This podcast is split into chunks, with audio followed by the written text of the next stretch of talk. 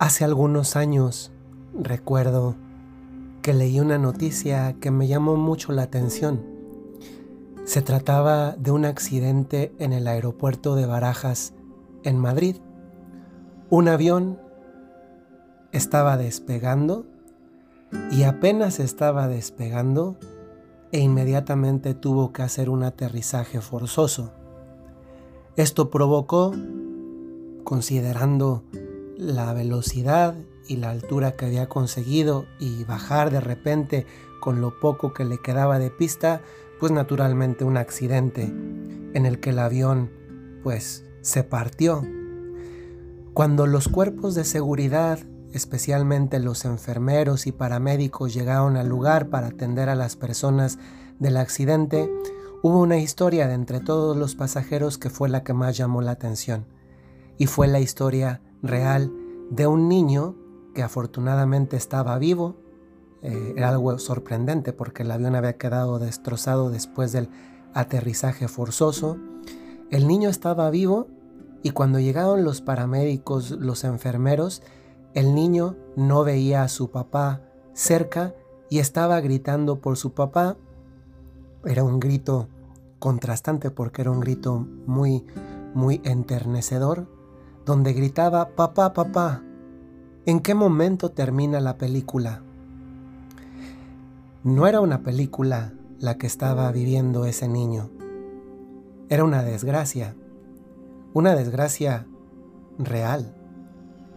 Y ante una situación de desgracia, de dolor, lo que ese niño tenía más deseo era de su propio papá. Pero el papá había fallecido ni siquiera estaba cerca de él.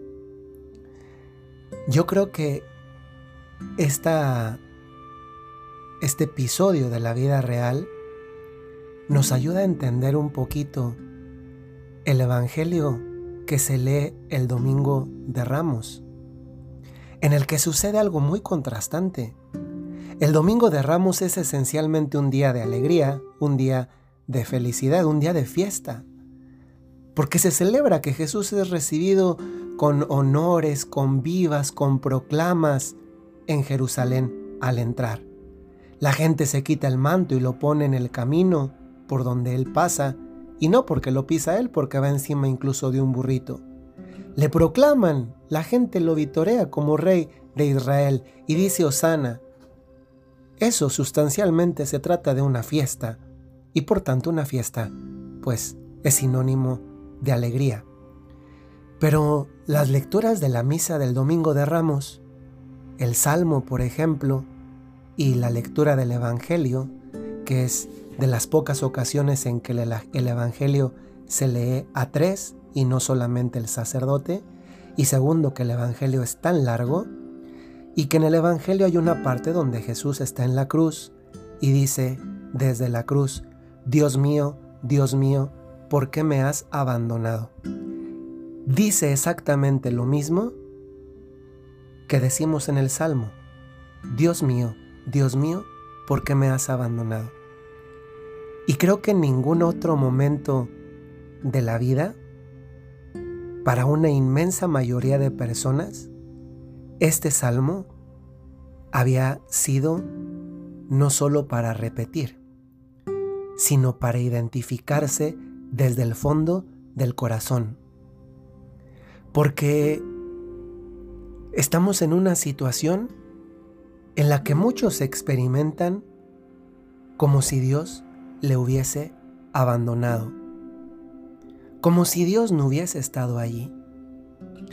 A mí me parece significativo que alguien se plantee eso, porque supone quien tiene esta experiencia de sentirse abandonado por Dios, supone que reconoce que Dios ha estado cerca en su vida de alguna forma, aunque tal vez no sea capaz de, conceptualizarla, de identificarla en un momento, pero se da cuenta que Dios ha estado presente en su vida y que en este momento aparentemente no lo está. Creo que es una experiencia general porque muchos nos hemos visto en la necesidad de cambiar planes. Tal vez algunos todavía tengan el recuerdo, la añoranza de, de un de unas vacaciones de Semana Santa que no tuvieron en alguna playa, de un viaje no realizado, de una visita familiar pospuesta o de algún evento, sea el que sea. Una señora me pasaba un mensaje hoy por la mañana. Ayer le había mandado yo uno de voz para agradecerle su gentileza por un, un detalle de caridad recibido y me respondía ahí en la mañana y me decía, Padre, realmente pues estoy preocupada y tengo miedo por todo esto que vivimos. Tengo miedo más que por mí, por los que quiero. Y, y eso pues me hace pues sentirme en desagusto. Pero en el fondo, en el fondo, me doy cuenta que yo necesitaba vivir una Semana Santa como se debe vivir una Semana Santa. Esta pregunta que hacemos en el Salmo cuando lo decimos los que hemos ido a misa, o que se escucha en el Evangelio cuando Jesús la dice desde la cruz, Dios mío, Dios mío, ¿por qué me has abandonado? Es una pregunta legítima. Te invito a que hoy la hagas tuya y se la digas a Dios. Señor, ¿por qué me has abandonado? Yo creo que esto es legítimo hacerlo, preguntarle a Dios esto. Pero también es legítimo esperar la respuesta de Dios. Jesús le formuló la pregunta a su Padre, pero también tuvo la respuesta. La respuesta se la dio en la resurrección. El mal, la muerte, no tienen la última palabra. Jesucristo mismo hace la pregunta a Dios, ¿por qué me has abandonado? Y Jesucristo mismo es la respuesta de Dios para todos los que interrogamos a Dios por esa aparente ausencia de Dios. ¿Cuántas veces Dios se quiso encontrar con nosotros en nuestra vida y veníamos de un itinerario de vida, de un modo de vivir en el que Dios no tenía un lugar en ella? Y hoy nos vemos en la oportunidad de que ocupe un lugar, de que le podamos preguntar, de que le podamos interrogar, es más, de que podamos vivir una semana verdaderamente santa, unos días efectivamente santos. Desde luego no es que Dios haya provocado esta pandemia para que vivamos esto. No, Dios no es el origen de ningún mal, pero Dios sí permite el mal, es consecuencia de que nos ha dado a todos por amor libertad. La libertad es la puerta para el mal para la entrada del mal a la vida del ser humano. Pero también la libertad es la puerta de entrada al amor de Dios a nuestra vida. Dios no es un producto de Amazon que pico y llega.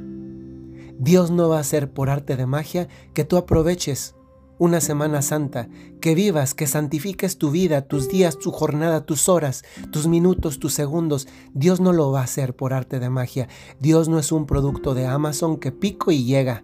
Dios no es una serie de Netflix que pico y comienza. Dios no funciona así.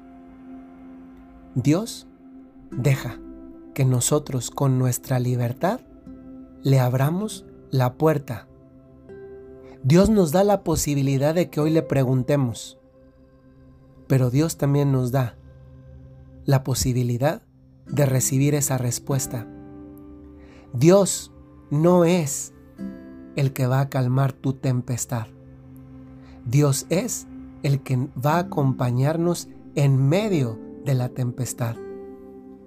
Por tanto, no se trata de a dónde vamos, sino de con quién vamos.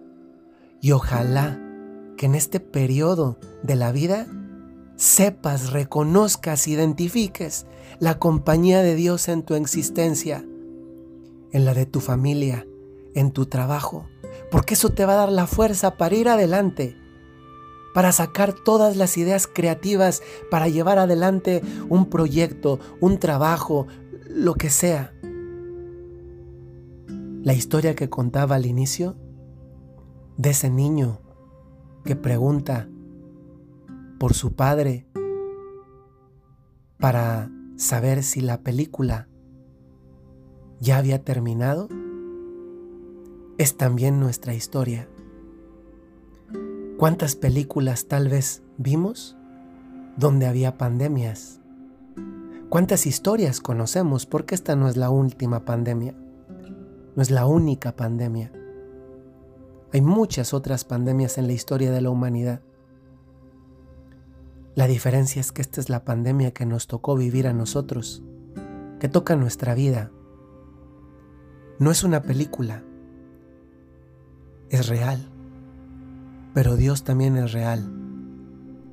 Y va a estar a tu lado cuanto tú le quieras permitir que esté a tu lado. Dios es un Dios respetuoso y no va a estar a tu lado si tú no quieres. No es Dios que abandona. Somos nosotros los que abandonamos a Dios. Y si de este tiempo salimos con el fruto de la compañía de Dios, qué bueno, porque no se trata de a dónde vamos, sino con quién. Soy el Padre Jorge Enrique Mújica. Que tengan muy buen inicio de Semana Santa. Y si quieren sumarse a alguna de nuestras comunidades en las redes sociales, en Facebook, en Twitter, en Instagram, basta poner el nombre de quien les habla y acompañarnos. No son seguidores de ningún sacerdote. Ustedes y yo somos seguidores de Jesús. Que tengan muy buen día.